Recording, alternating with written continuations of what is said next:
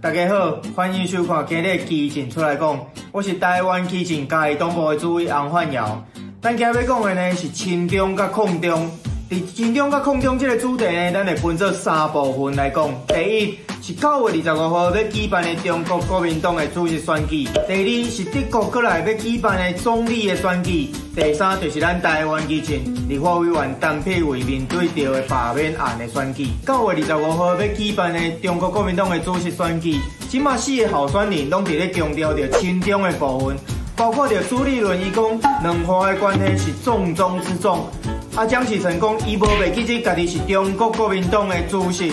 这候选人不管伫咧强调着亲中这部分，其实因咧看的就是到底习近平会买哪一个的单。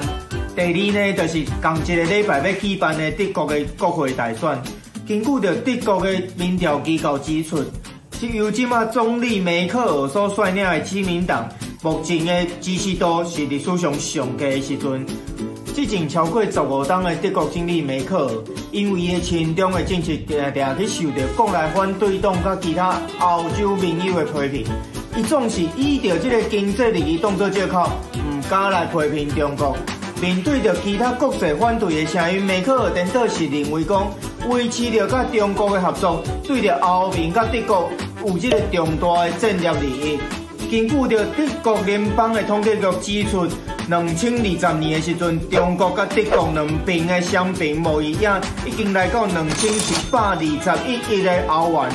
就算讲武汉疫情爆发开始，两边的贸易额甲两千十九年相比，嘛是增长了百分之三左右。中国呢，就是利用着经济，开始来打造因的中国锐实力，介入世界各国的国内政治，或者文明国家呢，抛弃着对着人类文明的坚持。啊！而且呢，甲中国这个违反文明的行为当作无看。啊，文明国家呢，就进入这个政治的对立，而且内部对立的这条线，拄拄啊好，就是亲中甲抗中的这条线。第三呢，讲到咱台湾，台湾过去几档的政治发展的路线，基本上就是抗中甲亲中的路线的对决，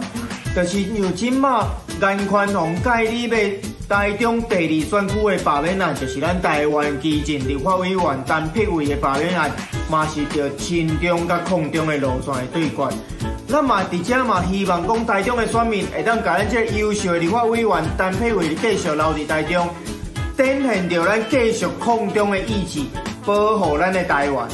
最后的最后，咱伫遮嘛希望，不管着是伫德国还是台湾。咱拢爱选择一个勇敢对抗中国的民意代表甲政党。